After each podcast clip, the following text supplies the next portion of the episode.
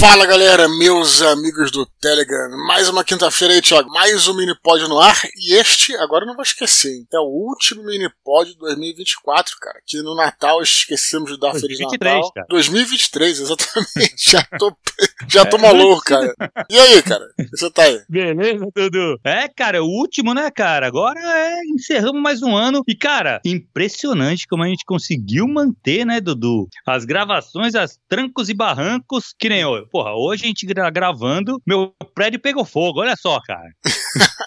e mesmo assim a gente grava, cara. Tem essa, e vai sair no dia certo todo fim de ano tem uma maluquice, né? No outro, no outro, Pô, no ano passado eu viajei, a gente gravou quatro, né? Cara, lembra? Aquilo foi uma maratona de gravação também, mas foi legal. Sim, cara, sim, exatamente. eu, eu sempre lembro, bom até falar isso agora, acho que é um momento até uhum. apropriado, essas coisas que a gente se desdobra para fazer e às vezes os perrengues que a gente passa, mas eu acabo, se, acabo sempre lembrando com carinho, cara. Com porque certeza. é uma coisa prazerosa pra gente gravar. Uhum. É, uhum. Quando chega, hoje a gente tá gravando na quarta-feira pra publicar na quinta, excepcionalmente. Mas geralmente a gente grava exato, na terça pra publicar exato. na quinta, né? E, cara, eu vou te falar, cara, que é um momento muito, muito relaxante para mim, cara, que a gente lê os e-mails, uhum. que a gente esquece de tudo, assim, e vai gravar e vai pensar literatura. Claro que eu penso em literatura todo dia, mas, mas assim, tipo, porra, quando eu tô escrevendo é uma coisa mais rígida, né? A gente tem prazo. Deixa eu falar, a diferença né? é que é leve, né, Dudu? Aqui claro. é um, porra, a gente lê os e-mails da galera. Uma que a gente se aproxima da galera, que Sim. é um negócio muito legal, e outra que é um papo mais solto, cara, mais Totalmente leve, solto, sem aquela claro. obrigação, né? Exatamente, Thiago. Então fica aí, desejamos aí feliz 2024 para todo mundo. Aí o próximo mini pod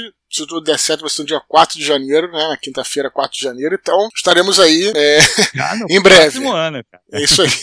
Beleza? Dudu, e semana passada, cara, teve o show literário, né? Exatamente. Foi muito legal também, né, cara? Pô, cara, o show literário tá se consolidando aí como uma grande forma, né, da gente ter esse relacionamento mais próximo com as pessoas que uhum. nos acompanham. Tá dando certo, a gente sempre falou que é uma coisa que vai, é, a gente vai, né, se transformando e vai se adaptando enfim, vai né, evoluindo, mas está sendo muito bacana. Na última quinta-feira, então, a gente teve o último do ano, né? A gente uhum. acabou é, trazendo agora essa proposta de fazer uma, uma pequena. de ter um tema para o nosso shopping literário. É claro que a gente não precisa ficar focado nesse tema, cada um fala o que quer, uhum, puxa qualquer claro. assunto, mas acho interessante ter um tema porque aí eu, fa eu faço uma pequena fala sobre, sobre isso, né? E aí a gente né, dá um direcionamento. E, e dessa vez foi, foi falando sobre romances de aventura, aventura na literatura, né? Uhum. Também na mitologia mitologia, na literatura em geral. A gente acabou focando mais é, na Odisseia. Foi muito interessante porque a gente fez aquele mini pod especial sobre a Ilíada, né? E aí a gente acabou dessa vez falando um pouquinho da Odisseia, né? ali no caso ao vivo ali e tudo. É, uhum. Você falou um pouco mais sobre a Odisseia que você conhece. Eu falei um pouquinho mais sobre Ilha do Tesouro, que é um romance muito importante, um romance de aventura, né? Que é muito referenciado. E é também bom, né? tivemos o sorteio, cara, o sorteio do próprio Ilha do Tesouro, que quem é, nos patrocinou foi o nosso amigo Eliando Lima dos Santos, né?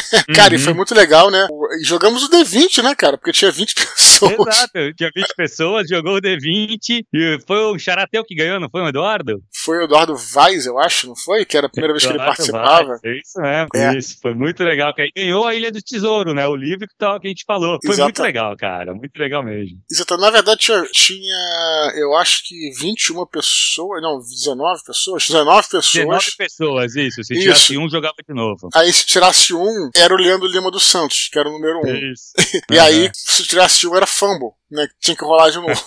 exato, e acabou exato. caindo no Eduardo aí. Foi muito legal, cara. Foi o que eu tô te falando. Eu, eu acho bacana que a gente não. Cara, é como um encontro de amigos. A gente não, não dá pra gente querer fazer um exatamente igual ao outro.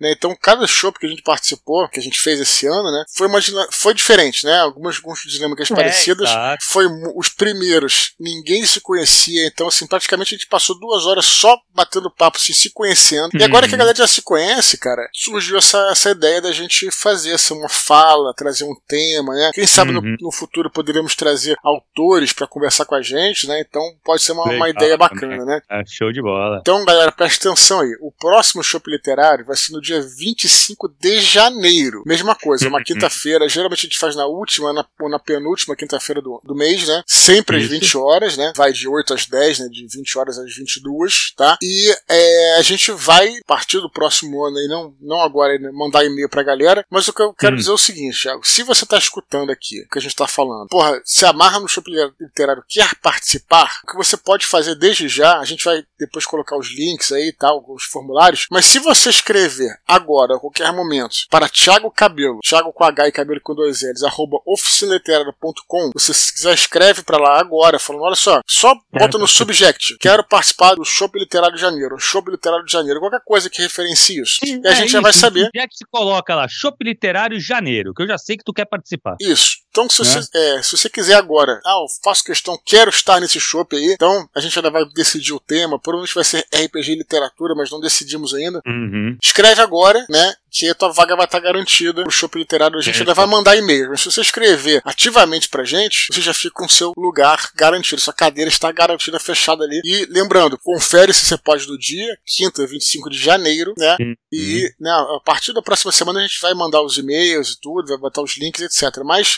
querendo já ficar garantido, Thiago Cabelo, arroba oficinaliterária.com. Thiago com H e Cabelo com dois L's, né, Thiago? Aí fica mais fácil que a gente já sabe que esses caras vão querer. O que acontece muito. Né? Isso que acontece muito, Thiago, da gente escrever pra pessoa, as pessoas, porra, não receberem, cair no spam, aquela coisa toda. Então, meu irmão, não tem erro. Você escrevendo pra gente, você vai, né, receber a nossa resposta. Mais fácil. Exatamente. Beleza? Dudu, só também já deixando, já que estamos falando de janeiro, cara, janeiro a gente vai ter o nosso tradicionalíssimo concurso de sinopse. Então, só pra galera ficar atenta, cara. Isso. Já tem, tá pensando, já vai pensando numa sinopse que em janeiro a gente vai lançar novamente, mais uma vez esse concurso, cara, que já é uma tradição aqui, né? Exatamente, já vai anunciar em janeiro, provavelmente as inscrições vão ser, sei lá, na primeira semana de fevereiro, já, já vamos fazer já a seleção, mas é o que eu tô te falando, galera que quiser participar, já prepara a sua sinopse, né? Eu, a gente tem que ver lá quais são os parâmetros, depois a gente vai ver, a gente vai fazer um áudio só uhum. sobre isso, né? Exato. Mas já é aqui tradicional o nosso concurso, a gente lê as sinopses, né? A gente convida a uhum. galera para participar. É outra maneira de você, enfim, ter uma projeção aí, começar, né? Botar a banda na rua. Então, só para é, isso,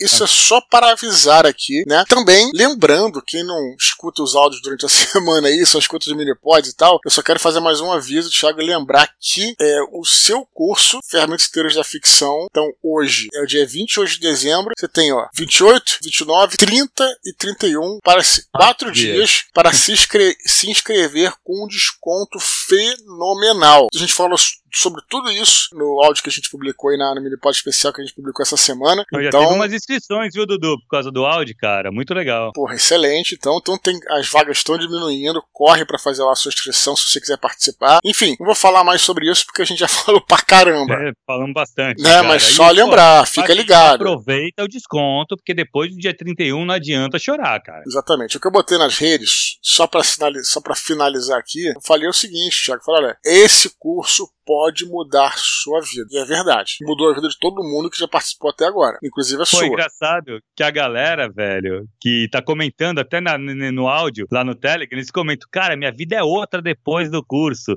Tu chegou a ver os comentários? Vi, claro, Diego, claro. Muitos comentários, sim. A, galera, é, é, é a galera comentando. Mas eu acho que realmente muda pelo menos a perspectiva, né, cara? Claro. Tu entra uma pessoa no curso e você sai outra, com certeza. Perfeito. É. Dudu, e redes sociais, cara? Qual que tá hoje? Beleza, eu vou divulgar aqui meu Twitter, né? Não sei se continua chamando Twitter ou se é X, mas Sim. agora é o endereço continua sendo twitter.com/barra Eduardo A gente volta e meia divulga redes sociais aqui pra galera sempre nos seguir em todas elas para não ter problema. Enfim, estamos lá. Hum. Beleza? Perfeito, Dudu. Beleza, cara. Vamos pros e-mails então? Vamos lá, cara. Vamos nessa aí. Vamos lá, Dudu. Primeiro e-mail de hoje, Marcelo Biguetti. Ele fala assim: Salve grandes expor e cabelo. Comecei a ouvir o Minipod recentemente, após começar o curso do Thiago. Talvez o que comentarei aqui já deve ter sido tratado anteriormente. Se for o caso, peço desculpas. Eventualmente, ouvimos falar do famoso e indesejado bloqueio criativo. Já escutei inúmeras dicas de como contornar esse bloqueio e nunca me satisfiz com elas. Recentemente, em uma live, o escritor Orson Scott Card tratou do assunto de uma forma inteiramente nova e pessoal. Comentou que, para ele, esse bloqueio é um tipo de bênção, um alerta do subconsciente avisando que algo está errado com a história. Explicitando melhor sobre isso,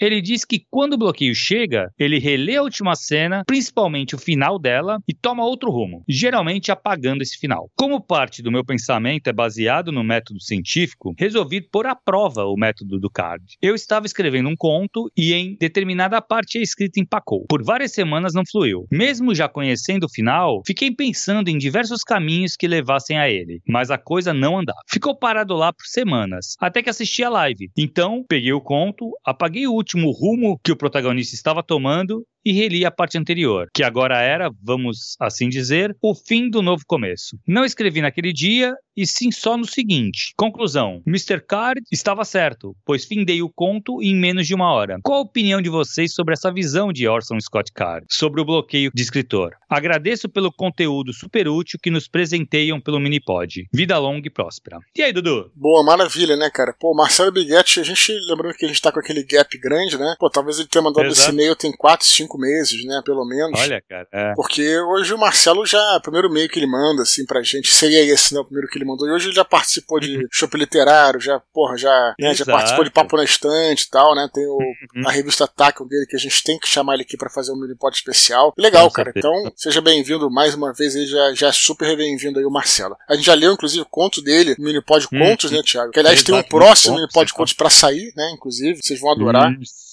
Pois bem. Tá muito bom. Então vamos lá. Cara, esse assunto volta e meia surge. Eu acho muito interessante a história do bloqueio de escritor. Claro que ele deu aqui. Ele falou, a gente já falou sobre isso, já falamos, mas ele deu uma outra visão. E a gente estimula a galera a continuar escrevendo, mesmo que seja sobre o mesmo assunto, porque é uma visão diferente. Cada um tem uma visão, Exato. cada um contribui com alguma coisa. Cara, Até eu acho. Não pode mudar também, né, Dudu, de um tempo claro, pro outro. Claro, sem dúvida nenhuma. Sobre o bloqueio de escritor, o que eu sempre faço, que é uma coisa que para mim funciona e funciona para a maioria das pessoas, como já falei, é fazer o roteiro. Né? Quando você faz o roteiro, você uhum. é, prepara o roteiro antes, você já sabe o que, que você vai fazer, então você não perde tempo é, é, pensando na solução, porque você já sabe tudo que vai acontecer na obra. Só que, mesmo assim, eu tenho uma espécie de bloqueio, não um bloqueio de escritor clássico, não, mas tenho às vezes aquela trava, porque eu sei exatamente o que vai acontecer, mas a questão não é muitas vezes o que vai acontecer, mas como você vai é, apresentar aquela cena, como você vai escrever aquela uhum. cena. Você, sei lá, sabe que vai ter um duelo entre dois personagens, um personagem vai morrer, uma espada no coração. Por exemplo, você sabe, tá no teu roteiro aqui. Cara, mas tem um milhão de formas de você escrever isso, cara. Muitas.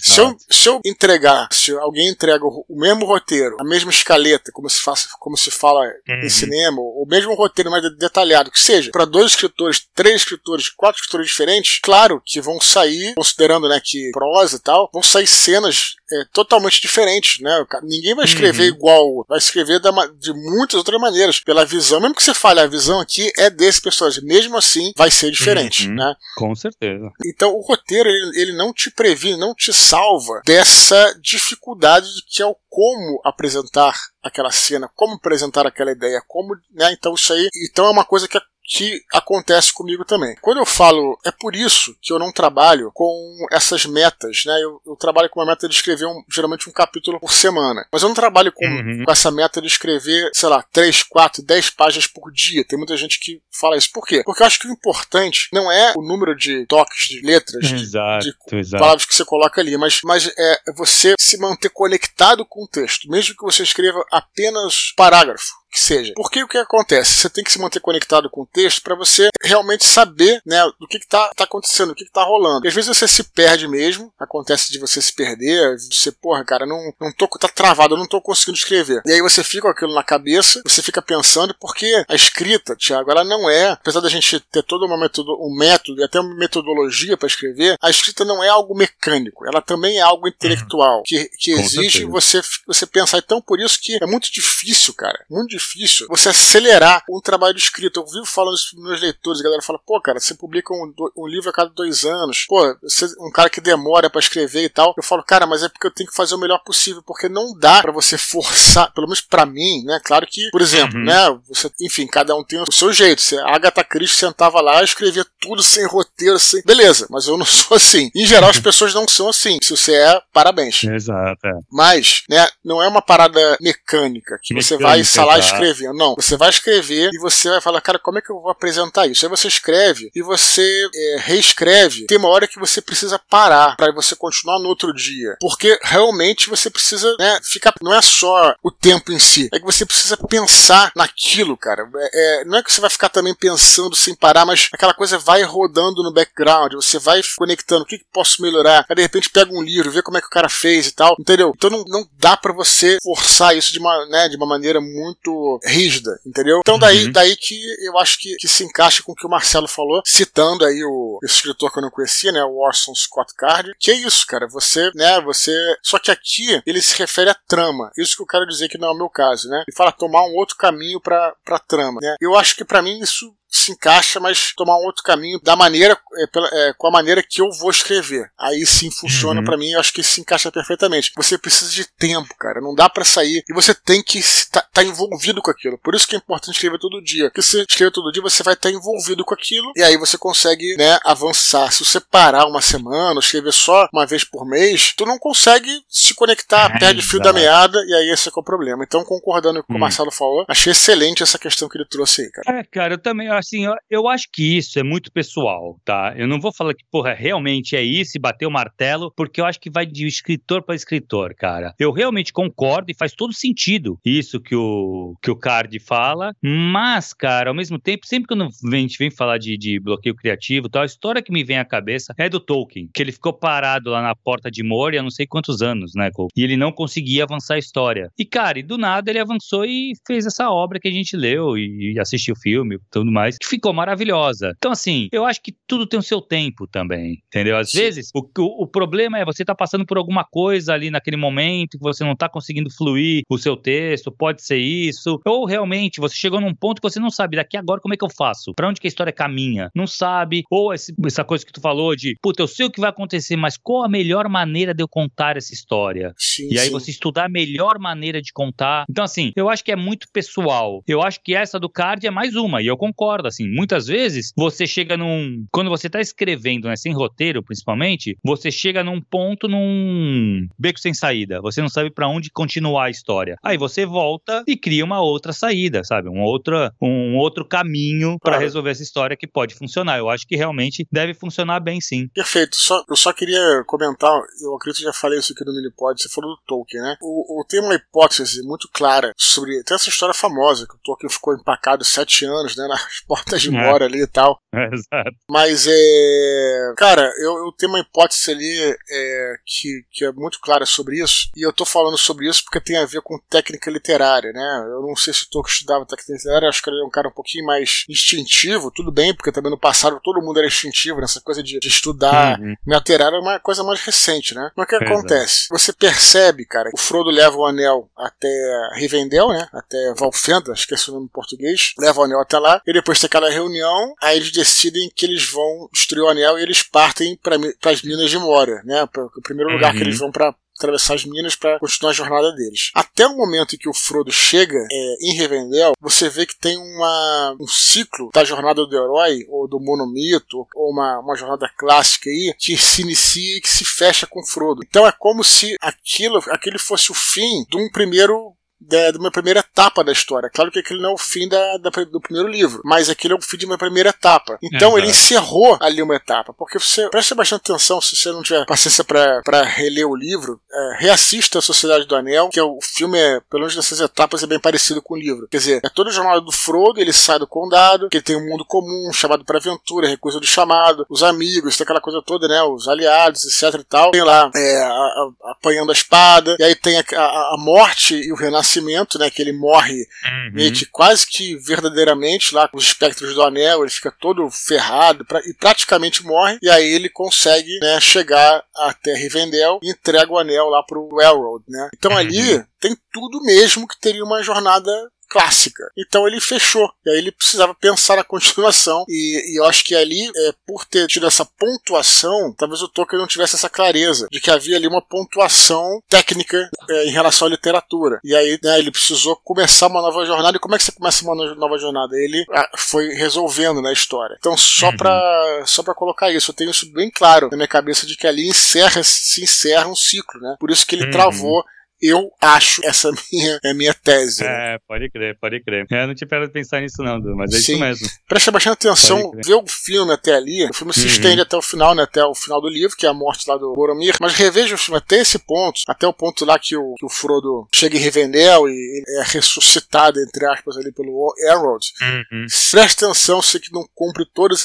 Pela visão do, do Frodo, se não cumpre, cumpre todas as etapas da jornada do herói. Exatamente é. tudo. Então, é, uhum. enfim. É isso aí. Pode crer. Muito bem, Dudu. Vamos lá, cara. Próximo e-mail, Eduardo Vanelli. Ele fala assim: Olá, Dudu e Thiago. Passei a ter muitas ideias desde que comecei a ouvir o Minipod. E isso me fez perceber uma coisa um tanto peculiar. Percebo que muitas dessas ideias têm um final trágico. Não que o protagonista não consiga o que quer, mas a história vai se encaminhando para um lado sombrio. Confesso que gosto desse tipo de narrativa. Elas saem do comum e dão um sentido novo à trama. Mas fiquei me perguntando se isso seria algo bom ou ruim. Consigo pensar pensar em alguns exemplos, como Seven, uma boa parte dos contos de Lovecraft, e, em um sentido menor, Cavaleiro das Trevas, onde o Batman acaba se tornando vilão. Acho que esse é um bom jeito de finalizar uma obra, com um gosto de quero mais. Mas me pergunto sobre os perigos de finais assim. Sei que tudo depende da construção que a narrativa leva, mas quais cuidados devo ter ao acabar a história de forma dramática? Abraços, Eduardo Vanelli. E aí, Dudu? Cara, eu só acho que tem que tomar certo cuidado para não cair no clichê, né? Porque se você. Uhum. O grande problema que eu vejo. Na verdade, eu não vejo como um problema. Eu não vejo como um problema. Porque uhum. o que uhum. acontece é o seguinte: a história ela tem que. Toda história, de todo personagem, eu acho que tem que sair de um ponto A pro ponto B né? Assim, ela não pode ficar no mesmo lugar. É o perigo que histórias dessa podem ocasionar é o personagem não evoluir em nada é, e não levar a lugar nenhum. O que não significa que isso não possa acontecer numa história dramática. Eu acho que se ele, se o personagem morre no final ou se ele se transforma num vilão, já é uma, uma evolução. Pode, ter, pode até ser uma involução, mas é, uma, é, é um caminhar, entendeu? Então eu acho que só uhum. tem que manter isso na cabeça. Quer dizer, o personagem ele precisa evoluir é, ou decair sem problema nenhum, mas, a, mas ele tem que ir de um ponto X a um ponto Y. A armadilha é nada acontecer, é ele ficar preso a sempre é, as mesmas coisas e, enfim, as mesmas, enfim, as mesmos processos e, e, não levar nada. Eu acho que esse é o único problema. Agora, a história é terminada de uma maneira sombria em si, ou de uma maneira trágica ou dramática, eu não vejo problema necessariamente nisso, né? O que, que você acha, Thiago? Hum. Cara, eu gosto muito de tragédia, Dudu. Então as tragédias tragédias normalmente acabam mal, né? Se for Shakespeareano, claro. então, Sim. acaba com todo mundo morto. Mas, cara, eu acho que não pode ter forçação de barra. Então, assim, a história ela tem que já ser pensada e ser escrita para esse grande final, né? Ele tem que ser. Isso tem que ser parte. É aquilo, é aquilo que eu sempre falo, Dudu. Todo final é o único final possível para aquela narrativa. Então, assim, se tudo foi bem construído para chegar nesse momento, beleza. O que não dá é pra tu contar uma história alegrinha, bonitinha, tudo direitinho e tal, chega no final fica sombrio. E aí o cara dá uma, uma, reviravolta dramática aí. Cara. Porque vai ficar forçado. Então, assim, a história toda ela tem que ser orgânica. Cara. Feito isso, cara, eu sou muito a favor. Ele coloca que adora Lovecraft. Lovecraft tem bastante finais trágicos. Sim. A grande maioria até, né? Nenhum final bom, cara. Então, acho que ó, faz parte, mas é que tá. Toda a história do Lovecraft também já tem esse ponto sombrio. Ele já é, ele já é construído para essa atmosfera sombria, né? O próprio Alan Poe também. Se a gente for pegar Alan Poe, tem muitos finais trágicos do Alan Poe, mas todo o conto ele já é construído com essa atmosfera sombria. Então, assim, se for uma coisa coerente, eu acho que, porra, perfeito. Eu adoro, por sinal. É, o, por exemplo, eu falei que sai do ponto A um ponto B, muitas histórias de Lovecraft são o cara explorando alguma coisa, tá de boaça lá e acaba maluco, né? Então ele, uhum. então ele saiu de um lugar e foi pro outro, entendeu, cara? Exatamente. É, não deixou de, né? Mostrou as consequências de você lidar uhum. com aquilo que ele não conhece. Perfeito, tá perfeito aí. Né? Então, é isso aí mesmo.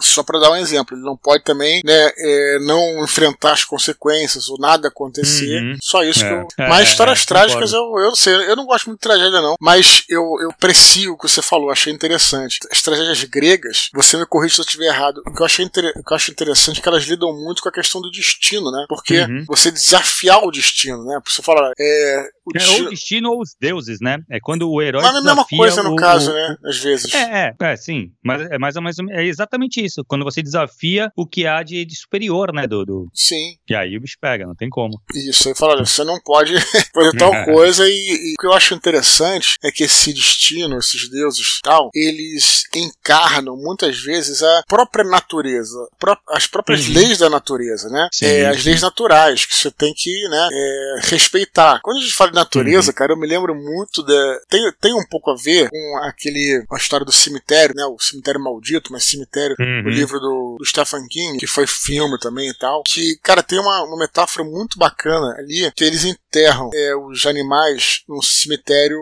Pet Cemetery, né? Cemitério índio, né? Os uhum. índios fizeram o cemitério lá. E aí é uma parada que volta, né? E aí, quando o garoto morre lá, o filho do cara, todo mundo fala para não enterrar ali, né? Melhor que deixar ele morto. Mas ele vai e desafia as leis da natureza, porque as leis naturais são a pessoa morrer e, e ficar morta, né? Quando você desafia isso, claro, o menino volta totalmente alterado. Essa história, todo mundo conhece a história do cemitério, né? É, uhum. E aí é uma alegoria para isso, quer dizer, você, você tá mexendo com forças, cara, que você não conhece. Que não é pra e, e, não adianta você querer, né? Você é um ser humano e você não pode é, desafiar essas leis naturais, assim que você não pode desafiar os deuses, o destino. São coisas que estão acima de você, né? Então, uhum. é, tem essa moralidade que eu acho interessante, é, em geral, nas tragédias né, gregas, né? Que uhum. fala sobre isso. Exatamente. É isso aí, exatamente isso. Do, as tragédias gregas é quando o, o, o herói, né? Ele desafia os poderes superiores, ou o destino, de fato, ou algum, algum ser, algum, ou algum deus. Sim. Então, normalmente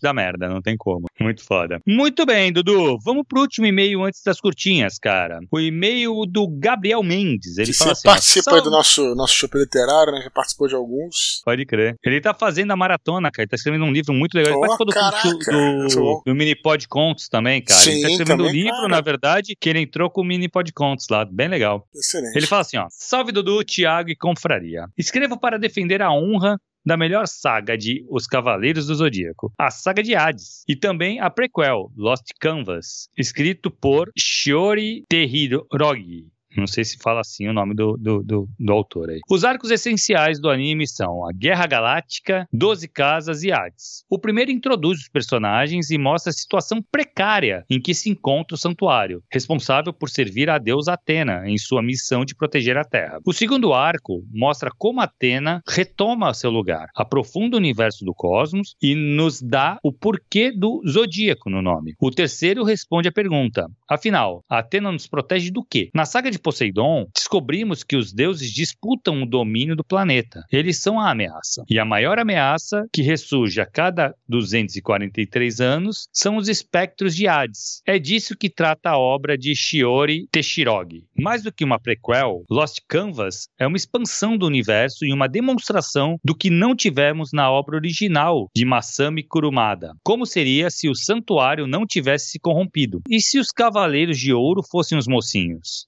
A saga de Hades é a mais emocionante de todas, com a melhor trilha sonora. Vilões do calibre de Radamantes, dublado por Guilherme Briggs. E golpes como exclamação de Atena. Já Lost Canvas, vale a pena ver pelo menos a luta albáfica de peixes contra minos de grifo. O mangá, antagonizado por Pandora, é uma obra-prima. Recomendo a todos que assistam a, e também que escutem as músicas da saga de Hades e de Lost Canvas, adaptadas por Rod Rossi. Para quem quiser saber mais, procurem pelo canal do Hipermito, no qual Edson e Su exploram esse universo fantástico. Forte abraço a todos, Gabriel Mendes. E aí, Dudu, tu conhece, cara? Tu gosta, né, dos Cavaleiros? Pois é, cara, Gabriel Mendes dando uma aula aí de mitologia. Aula, cara, aula, pô. É, dos Cavaleiros, né, cara? Muito bom, né, cara? É que eu falei que eu gostava mais do, da saga original até, né, o, uhum. até os 12 casos ali e tudo. E, cara, eu acho que eu acho impressionante e bacana é que, já falei isso, cara, Cavaleiros atravessa várias gerações. Até hoje, tem gente nova que gosta de Cavaleiros Zodíaco, sendo que eu fui a primeira geração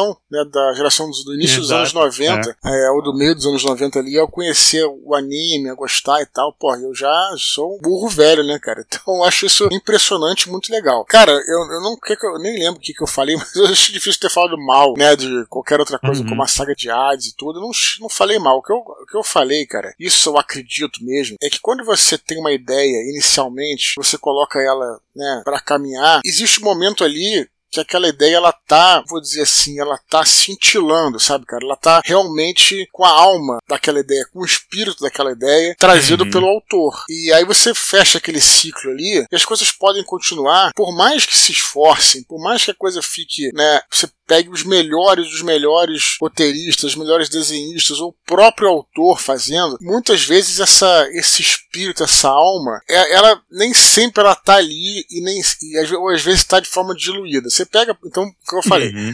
Né, você pega, por exemplo, o Lost Canvas. Porra, é, eu, é, vi tudo, vi a, vi a saga de Alice também. Cara, a qualidade é, é, espetacular. Não só qualidade gráfica, como a qualidade de roteiro. Tem lá os golpes especiais, tem as armaduras de ouro, tem personagens bem feitos. Mas o que você tinha ali no começo do Cavaleiro Zodíaco era uma coisa, cara, que ninguém nunca vai conseguir resgatar. Que é a parada dos próprios cavaleiros, dos cinco cavaleiros ali, e da amizade uhum. entre eles. Pô, isso depois, eles tentam fazer a mesma coisa, né, no, porra, no, no Poseidon, tentam fazer e se esforçam muito para fazer, mas você vê que no início ali, cara, a coisa tá realmente vibrante, cintilando, sabe? Você vê que a alma tá ali. Não que os outros não tenham necessariamente a alma do Cavaleiros, enquanto eu te falando, é, é uma a qualidade, foi o que o Gabriel falou, é assustadora. Você vê, por exemplo, a qualidade gráfica, vamos dizer assim, dos primeiros Cavaleiros Zodíaco, que foram feitos nos anos 80. Porra, e você uhum. vê uma coisa tipo é, Lost Canvas, que foi feito mais ou menos recente. Puta, uma evolução que tu não. Cara, tu não consegue. Tu acha. Você vê o início você acha tosco demais, sabe, cara? Mas o início tem essa essa, esse espírito, sabe, cara? Que é uma coisa que não exato. vai conseguir retomar nunca, não adianta, uhum. cara, sabe? Exato, então é isso. E, e, aí, só para finalizar, ele deu aqui aulas sobre a mitologia do Cavaleiros tal. Vamos com calma. Porque assim, essa mitologia, eles eles não bolaram tão bem assim, não, tá? Eles costuraram. Foi criando, depois, né? É, foi criando. Entendeu? Tipo assim, eles souberam uhum. com maestria costurar tudo isso. Mas, uhum. é, mesmo na época lá da começo, né? Você tinha lá as Guerras Galácticas. O Thiago não vai entender, mas a galera que tá escutando. Aí depois teve aquela. Depois das Guerras Galácticas. Ele não citou aí, mas depois das Guerras Galácticas teve uma, uma outra saga, que você pode chamar de saga, né? Um outro arco, que foi a luta contra os Cavaleiros de Prata, né? Que ali é, é, é a meiuca ali, antes de eles chegarem no santuário, né, 12 casas e tal. Cara, mesmo ali, tu vê que as coisas não estavam. Se, se, você pegar hoje em dia, você vai ver uma porrada de furo de roteiro, né? Uhum. Só para dar um exemplo quando é, o Aiolia, né, que é um cavaleiro de ouro de leão, e olha que eu tô falando só no na, só até as 12 casas, ele, tá, ele aparece pela primeira vez, cara, é, você vejam de novo que você, vocês conseguem entender que os caras não sabiam que ele era um cavaleiro de ouro. Essa coisa de cavaleiro de ouro foram surgindo aos pouquinhos também, entendeu, cara? Uhum. Né, o Moody, o Moody Ares também virou cavaleiro de ouro. Eu não sei se eles já sabiam, cara, que, que seria um cavaleiro de ouro, que teria, entendeu? Que o santuário uhum. seria aquilo. Eles foram criando tá? Eles foram muito hábeis em costurar isso. Mas se tu for pegar uhum. mesmo, cara, veja o começo. Você vai ver uma porrada de inconsistência. O que não é um problema, não é um problema. Não vejo isso não, como claro um problema. Não, é. Tá, mas só pra colocar os pingos uhum. nos is, tá? Então, a coisa foi feita assim. Então é isso, cara. Agora, assim, o que eu falo, e aquela máxima do Ravi, do seu amigo que eu já usei, depois virou até minha. O pessoal só me referencia. Nem tudo que é bom eu gosto, nem tudo que eu, que eu gosto é bom. Então, Exato. assim, tenho muita noção de que todos essa, esses esses arcos aí, o Hades, Poseidon, o As Asgard, porra, Lost Canvas, tudo isso, cara, é excelente, muito bem feito eu me sinto mais conectado com aquele começo do Cavaleiro, sabe? Que eles estavam uhum. se conhecendo, treinamento, amizade. Você tá entendendo? Porra, uhum. pra mim aquilo ali é, é, é, a alma do cavaleiro. Você pode concordar, pode discordar, sem problema nenhum. Sim, claro. Então, Dudu, só ia comentar, eu realmente não conheço, mas eu queria comentar uma coisa, cara, que eu li, agora além desse e-mail, que me veio à cabeça, que é um problema para mim, tá? Que é um problema que é um, eu não, sei, não diria um erro, mas uma coisa que eu cometi também quando eu, eu e os amigos meus, né, quando a gente foi fazer o Neocosmos, que é considerar o Hades como sempre um vilão, né, cara? A gente tem essa coisa de considerar o, o Hades como um vilão e muitas obras hoje modernas, né, de que tratam a mitologia grega, ela trata o, o Hades como um, personagem mau ou um personagem mais vilanesco, porque a gente faz, a gente tem toda a cultura é, judaico-cristã que coloca o, o submundo como, se fosse como uma um inferno. coisa, exato, como se fosse um inferno e não era, cara, era diferente. Então assim, é, é, é engraçado. Sempre quando tu vai ver as coisas coisas da Grécia, o Hades tá ali como um vilão, ele tem inveja de Zeus, por Zeus ter ficado com o céu e ele ficou com, com o submundo. Cara. E, cara, ele tava. Nada na mitologia justifica isso. Entendeu? Nada, nada. Não tem nenhuma passagem mitológica que justifique essa, sens essa sensação, essa inveja do Hades, cara. Mas é engraçado como a gente é, é, é infectado, né, cara, pela, pela, pelo conceito judaico-cristão e coloca o Hades como o malvado. No Neocosmos também... ele também era o malvado, né, cara? Não, mas também no. Não foi no Fausto lá, não é? Como é que é? O... Acho que é Divina Comédia, não é isso, cara? Que... Na Divina Comédia? Não sei, agora eu não sei qual é a, a obra. Que hum. ele tem, vai pro inferno, encontra o Cerberus, que no Cérbero que tá. Ah, então, o Cérbero, uma coisa que, é o, assim. que é o cão, que é o cão do, do, do Hades. Então, mas já é judaico-cristão, né, cara? Isso, então, foi misturado. É, ele pegou as coisas, é. né, da uhum. mitologia grega e botou aí. Aí Exato, criou é. essa, esse imaginário. É, não, e a tendência de a gente acreditar é realmente, é que na verdade, é todo mundo que morria ia pro Hades. Não existia esse conceito de inferno e paraíso, né, pro grego. Todo mundo que morria pegava o barquinho lá e ia pra parar no Hades. E o Hades era aquela coisa. Então, assim, não existe mal ali. Não era uma coisa, sabe, que, é que ele era um, um personagem malvado, personagem. Não, ele era mais um personagem. Ele era tão mal quanto Zeus.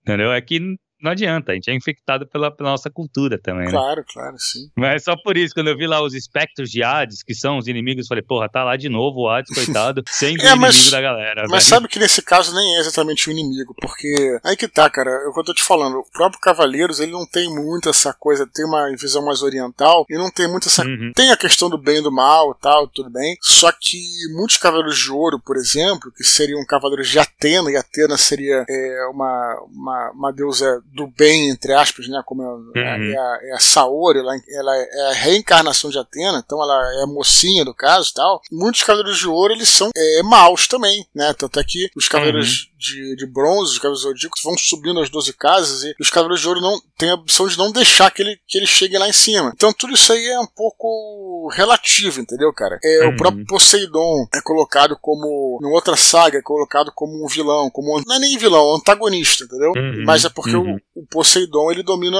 pois se convencionou que ele dominaria os mares, até na terra, e o Hades é o mundo dos mortos, entendeu, cara? Uhum. Então eles são antagonistas, não necessariamente. É, é, o Poseidon, são... ele é um personagem, ele é bem antagonista da, da Atena, né? Isso aí na mitologia é muito, muito claro, assim. Mas ele próprio é mal? Não... não... necessariamente. Não, não, não, é, não. Então, não. é o que eu tô falando. Eles só são antagonistas assim entre eles. Então, é, assim exato, como, exato, como, é o caso é. no Cavaleiros. no Cavaleiros. Por acaso, no Cavaleiros essa não é, uma boa, é um bom exemplo, entendeu, cara? Mas eu entendi o que você falou, eu concordo, mas uhum. é, no, no Cavaleiros não é exatamente isso. É cada um tá controlando o seu uhum. entendeu, cara? Eles vão se sim, antagonizando. Sim, sim. Ah, tá. Porque eu vi ali os espectros de Hades, eu falei, pronto, cara, de novo, mais uma, né? Porque ah, é só mais uma não é obra, não é? é? Espectro não, não precisa então, ser ruim. é isso aí, Dudu. Curtinhas, cara. Vamos lá. Vamos lá. Primeira curtinha de hoje. Caio Corato diz que tem interesse em escrever. Admite que precisa estudar mais e pede dicas de obras ambientadas no Brasil Colônia e no Brasil Império. Ele nos pergunta como transmitir veracidade escrevendo sobre uma determinada época. Cara, como e aí, Dudu, tu tem experiência com isso, hein, cara? Cara, como transmitir veracidade, tentar se colocar. É, é um, é um exercício difícil, não é fácil. Tentar se colocar, tentar ter essa realmente esse exercício mental de pensar como é que aquela pessoa daquela época é, uhum. vivia e pensava o que ela pensava do mundo, como é que ela se comportava. Você tem que levar em consideração duas coisas. Primeiro, a natureza humana. Isso, aliás, isso aí é um, um cara que falava sobre isso, Thiago. Essa história é até longa, mas eu vou ter que me encurtar aqui para também não, não me estender. O Joseph Campbell começou estudo, os estudos dele de antropologia com um alemão chamado Adolf Bastian. Esse, esse cara, no, no final do século XIX, ele percorreu o mundo, né? Naquela época que, na época do uhum. imperialismo, lembra que ele já as fronteiras começaram a ser abertas ali. Ele foi para o Oriente, tá? Para tentar tentar fazer um estudo de antropologia entre os povos, etc. E ele dividiu, enfim, no negócio dele as ele, é, ideias culturais e ideias elementares. Ele colocava basicamente o que dizer o seguinte: é, tem a natureza humana, que ela é é a mesma em todo lugar, essa natureza humana. Ela deriva da nossa maneira de ver o mundo. Assim, o ser humano tem os mesmos órgãos, né? As mesmas emoções. Todos nós sentimos ódio, amor, uhum. enfim, etc. Porque temos o nosso o cérebro é igual, né? É,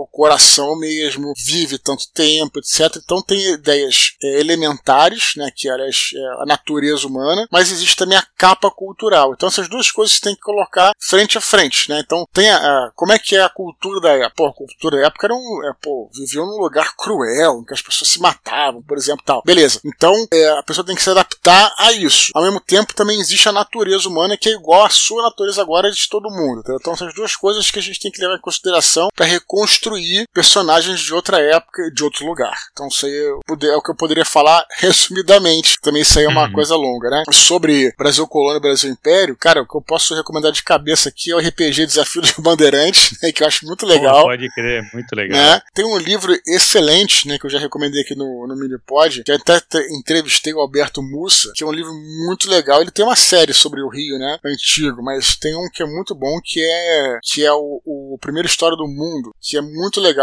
conta a história do primeiro assassinato que teve na cidade do Rio de Janeiro em 1500 e pouco. E era, uma, era um arraial ainda, cara. Muito legal. Aí é Brasil Colônia, né? E o Brasil Império tá saindo o saindo o quadrinho aí do, do Laudelino, que é, tá, tá no ah, é cartaz, é acho que já, já, já foi financiado. Eu contribuí lá, tô louco pra receber o meu. Ele tá fazendo, fez, fez um estudo. Eu, eu fiz um, um fiz, fizemos um áudio só sobre isso, depois você escuta lá. Acho que é uma uhum. boa referência, né? Enfim, tem muito mais coisa aí pra, pra você pensar, até na parte. Claro, eu não, eu não fiz uma lista aqui, Thiago. Se eu parasse fizesse, fizesse uma lista, sairia muito mais coisa. Mas até na uhum. parte de comédia, né? Você tem o. Eu lembro do. O Chalaça, cara. Chalaça e, pô, e o Xangô de Baker Street, cara, que é muito legal também. Também, pode crer, pode crer. Né? Então, é, cara, tem, ó, tem muita coisa, né, cara? Tem esse, tem, tem o do Laurentino Gomes lá, do, do 1980, 1808, se eu não me engano. É, apesar do, de que não é, é ficção, que né? não é ficção. É. Mas, cara, é muito, é muito bem escrito, ele escreve muito bem, né? Sabe que esse livro ele escreveu, ele estava pesquisando para fazer uma ficção. Só que ele se aprofundou Sim. tanto na pesquisa que ele resolveu fazer um livro não ficção. É, porque, e porra, que funcionou super bem, né, cara? Porque fez maior sucesso, é, fez uma se... galera ler, porque ele tem uma linguagem muito simples, muito fácil. Então, pô, ainda bem. É, a ficção, e a ficção ela teria ainda que elaborar trama, né? Seria um troço bem mais complicado, é isso, né, cara? É, claro, claro. É, não é e fácil ele, como se empolgou não. com a pesquisa, é. Claro. E como ele se empolgou com a pesquisa, pô, foi, achei, eu achei que foi uma boa solução, porque assim, é claro que, pô, se fosse ficção, muita gente ia ler também. Mas, é. cara, foi um livro que fez um puta de um sucesso e fez muita gente ler sobre o Brasil, né? Sim. Coisa que a gente brasileiro não faz, cara. Claro. Então foi muito legal. Eu acho que é isso. E, cara, assim, se quiser estudar mais sobre literatura, tem o curso também, né, cara? Ferramentas Sim. e teorias da ficção. Ah, tá oportunidade. Não, sem dúvida. Pô, é, eu, eu, citei esses aí porque ele falou obras ambientadas. Agora, se, sim, for, sim, se sim. eu for pegar obras de não ficção, tem muita coisa, cara. Tem biografia do Dom Pedro, tem primeiro, tem biografia do Dom Pedro II, tem biografia do Barão de Mauá, que é dessa época também. Pode que é muito legal, cara. Sabe? É. Foi um cara muito importante. Tem uma porrada de, de tem muito livro interessante bom, cara, no mercado. É, não é difícil cara, de encontrar, pra tu não, escrever, cara. Né, é, pra tu escrever nessa, pra essa, é, ambientado nessa época, eu acho que é legal, sim, você ler ficção, mas eu iria na não ficção, cara, que na não ficção ele vai mais direto ao ponto, né, sim, cara? Sim, é porque eu entendi então, que ele queria é, uma, é. uma, ficção pra, pra ir se inspirando, né? Pra se mas inspirar, beleza. Eu também acho. Não, não, e eu acho que tem que ler ficção, sim, porque a ficção realmente tem essa vantagem de tu tá lendo uma história, por mais que já, já ambientada onde tu quer escrever, né? Daqui a pouco eu vou, vou, vou lembrar de mais algumas coisas. Beleza, Dudu. Próxima curtinha. Andrew Zandona diz que reviu a série Missa da Meia-Noite, do Mike Flanagan, disponível na Netflix. Ele conta que adorou a construção dos personagens e pergunta se nós conhecemos essa obra de terror e o que achamos dela. E aí, Dudu? Cara, sabe que eu, caraca, não, nunca ouvi falar, cara. você já ouviu falar, cara? Cara, é muito legal, Dudu. Então já, fala já você aí, cara. Eu acho então, foda. Então eu tô cara, perdidaço é muito, aqui. muito legal. A história da... Cara, eu gosto muito do que ele falou, é a construção dos personagens personagens. Não só dos personagens, mas da trama, como ela vai é, evoluindo, né? Cara, o bagulho é muito legal porque se passa numa ilha, cara, meio, meio afastada, assim. Então as pessoas ficam nessa ilha, sabe? Não tem muita coisa, tem que fazer compra, maior tem que ir pro continente, aí volta pra ilha. É uma ilha que não é pequenininha, mas também não é grande. É uma cidade que é uma ilha. Cara, é muito legal porque mostra um, um, um que é um protagonista voltando, retornando pra ilha depois de muito tempo, e aí encontra as pessoas que estavam da infância dele e tal. Cara, é muito legal. Eu não vou falar muito, senão vou entregar. Mas é terror? Aqui a, a parada, mas tem uma criatura nesse, nesse, nessa ilha. Pô, é muito legal, Dudu. Mas é tipo terror, assim? Uhum. Terror Lovecraftiano, é? Não, não, não, não, cara. Se é for terror de criatura na criatura. ilha? Eu não vou. É, então, é um terror de criatura, mas não é, não é, não é uma criatura clássica até. Eu não vou, só que eu não vou falar, porque senão eu vou queimar a parada. Tá bom. É muito legal, cara. É muito legal. Eu Vou dar spoiler. Bacana. Cara, vale muito a pena. É muito legal, muito bem feito mesmo, cara. Fica a dica aí então, né? Excelente dica. Volta e meia a gente Porra. tá. Vale muito a pena. Hoje é, a gente, pô, receber dica é excelente, porque hoje a gente tem uma porrada de serviços de streaming, tem conteúdo pra cacete, e você fica perdido, você passa mais tempo zapeando e botando na Exato, lista do é, que vendo. é, é. Então, eu sei de dicas aí. Cara, eu gosto muito do, do Flanagan, cara. E essa, esse A Missa da Meia-Noite, pra mim, é uma das melhores coisas que ele fez. Então, eu acho que vale a pena. Eu gostei bastante, né? Não sei se. O final é meio Stephen King, sabe? Muito piromaníaco. Mas é legal, vale a pena. A construção, o que ele colocou é muito verdade. A construção dos personagens, a coisa. Ele vai, ele vai amadurecendo os personagens aos poucos, sabe? E tu vai acompanhando aquilo, é muito legal. A tensão crescendo, é bem legal. Muito bem, próxima curtinha, Eduardo Vaz, que foi o que ganhou o livro lá. Sim, Ele mesmo. diz que encarou o desafio de escrever um conto por dia durante um mês, com um tema específico, algo semelhante ao famoso Inktober, realizado por ilustradores no mundo todo. Ele afirma que escreveu contos de uma, duas páginas e que foi uma experiência ótima para a prática da escrita e da criatividade. Que legal, cara. Muito bom, cara. Tipo a tua maratona Difícil, hein? literária, né, cara? Tipo a É. tua maratona literária que você fez, né? É, cara, mas é bem difícil, velho. Pô, imagina, Claro, tem que claro. fazer um conto por dia, uma ideia por dia, né, velho? Então, isso aí, cara, eu acho legal. Justamente ele falou per- perfeitamente aqui. Eu acho que ele falou, foi uma experiência, experiência interessante, quer dizer que não Uhum. é uma coisa final, né? Foi uma experiência ótima para a prática da escrita e criatividade. Cara, isso é muito bom, porque não vai ficar perfeito escrever um conto por dia, mesmo que seja de uma ou duas páginas. Só que, Exato. cara, você se obriga a escrever, cara, sabe? E sem Uhum. ficar pensando se vai ficar bom ou ruim. Isso é muito, mas muito importante. Eu sempre falo isso, cara. No meu curso lá que eu não ministrava, eu falava, cara, escrevam aí uma sinopse, enfim. O cara não pensei em nada. Pô, escreve que você tem meia hora pra escrever e tá passando o tempo. O cara escrevia, forçava a escrever. Então isso também é uma, uma prática. Eu achei excelente a ideia aí. E esse Inktober, né, é coisa que os ilustradores fa fazem em outubro, né? Sim. É um sim, desenho sim, por dia, né? Enfim. Uhum. É, é até uma. Quando eu tinha, eu acompanhava um grupo de ilustradores antigamente, quem também acompanhava era o, aquele ilustrador meu da Alemanha, né? E ele Uhum. falava assim, pô, eu saí do grupo, cara, porque dava pra tu ver que os caras não faziam desenho por dia.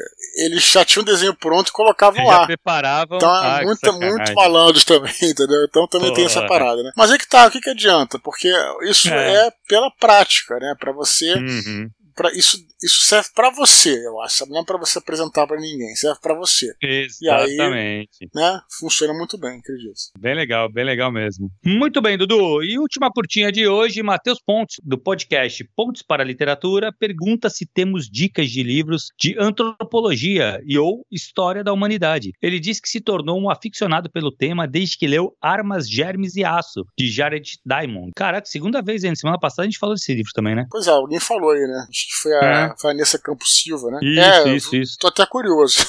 você conseguir esse livro aí. Pô, cara, livros de história da humanidade é muito amplo, né, cara? Porra. Porra, cara. Cara, Ah, deixa eu acho que o básico é o Sapiens, né, cara? Fala aí do- sobre esse aí. O Sapiens é do, do Harari, cara. Foi um dos grandes sucessos também, assim. Ele fala bastante dessa, dessa coisa, da criação, desde a do, da criação do ser humano, desde a, dos coletores até hoje. Ele tem, ele ficou famoso com esse livro. Uhum. Foi um estouro quando lançou, eu lembro. Sim. Muita gente leu e falam muito bem. O Fábio, aquele amigo meu, ele é muito fã desse livro. Sim, mas isso se enquadraria em que? É, antropologia, história da Ah, humanidade. ah, acredito que sim, Dudu. Acredito que história da humanidade. Ele fala exatamente isso: como que o ser humano deixou de ser é, coletor e passou ao, ao ser urbano, sabe? Pois é, antropolo- antropologia acho que é o estudo estuda outros povos, né, que Uhum. é, não são seus, assim, né, sobre um, sobre um olhar indulgente e, né, de, de, de ser afa- afastado, né, vamos dizer assim, né. Cara, eu, eu vou te falar, eu não tô me, me vendo nenhum livro de antropologia, mas é, de história da humanidade, como eu falei, cara, tem tanta coisa, mas tanta coisa que eu até vou falar pro Matheus Ponte escrever de novo e fechar um pouco esse espectro aí, cara, fechar um É, pouco esse, Tá muito amplo, Fica né, muito cara? amplo, cara. História da humanidade tem muita coisa boa. É, eu aconselho você, né, ir procurar é, mesmo qual é o seu objetivo, né? Porque também tem livros de todos as- os tipos, cara. Tem livros que são pro público em geral, tem livros mais acadêmicos, né, cara? Enfim, uhum. é, tô meio perdido aí porque eu não, não sei é, exatamente o que ele quer. antropologia também, cara, porque, porra, é antropologia. Se a gente parar a pensar, a Michelle Petit, que ela faz um estudo antropológico sobre a leitura, uhum. é um livro de antropologia. Uhum. Só que ela trabalha basicamente sobre a leitura em condições adversas. Então, ou em sítio de guerra, ou em, em sociedades, é, em, em, comunidades que passam por necessidades muito grandes, e como a literatura é, muda a vida das pessoas, das pessoas nesse ambiente. Então, assim, sim, não deixa de ser é. um estudo antropológico, entendeu? Então é, é meio difícil, é muito amplo mesmo, né? É. Não, sim, sobre essa coisa de mudar, a gente pode falar. Aliás, vale até um papo bastante só sobre isso, né, cara? Sim, é, sim, sim. Eu também já tô insistindo para fazer com o Ricardo Edi, tá demorando, a gente faz lá na Estante, que é esse poder transformador da literatura. Eu acho isso muito uhum, legal. É muito bom. Legal, eu vou até. Boa, boa, boa pedida, Dudu. Eu vou dar uma, uma, uma relida na, nas coisas que eu tenho da Michel Petit, que me empolga bastante esse tema. Me empolga de verdade, assim, eu acho uma das coisas mais fodas. Mas a gente pode é, extrapolar também, né? Falar em geral, né? Sim, Sobre claro, né, claro. como é que a literatura transforma as pessoas. E, uhum. Enfim, mas aí a gente vê depois a pauta juntos e eu, claro. me coloco disponível para participar. Que legal, show de bola. Demorou. Marcado, então. Muito bem, Dudu. Foi isso, cara. Lembrar a galera para continuar escrevendo para eduardospor.gmail.com. Lembrando que todos os e-mails são lidos, cara. A única coisa é que só no ano que vem agora, hein? Exatamente. Se sentir vontade de fazer qualquer doação por nosso canal, chave pixedoaspor.com. Se estiver escutando esse áudio por outras mídias ou plataformas, acesse nosso canal t.me barra e feliz ano novo para todos, né, Thiago? Caralho, boas entradas, galera, em paz curtam com a, com a família, com as pessoas próximas de você, que 2024 vai ser maravilhoso para todo mundo, cara. Isso aí, galera. Fechou, Thiago? Fechou, Dudu. Valeu, galera. Até semana que vem. Valeu, galera. Até a próxima. Um grande abraço e tchau, tchau.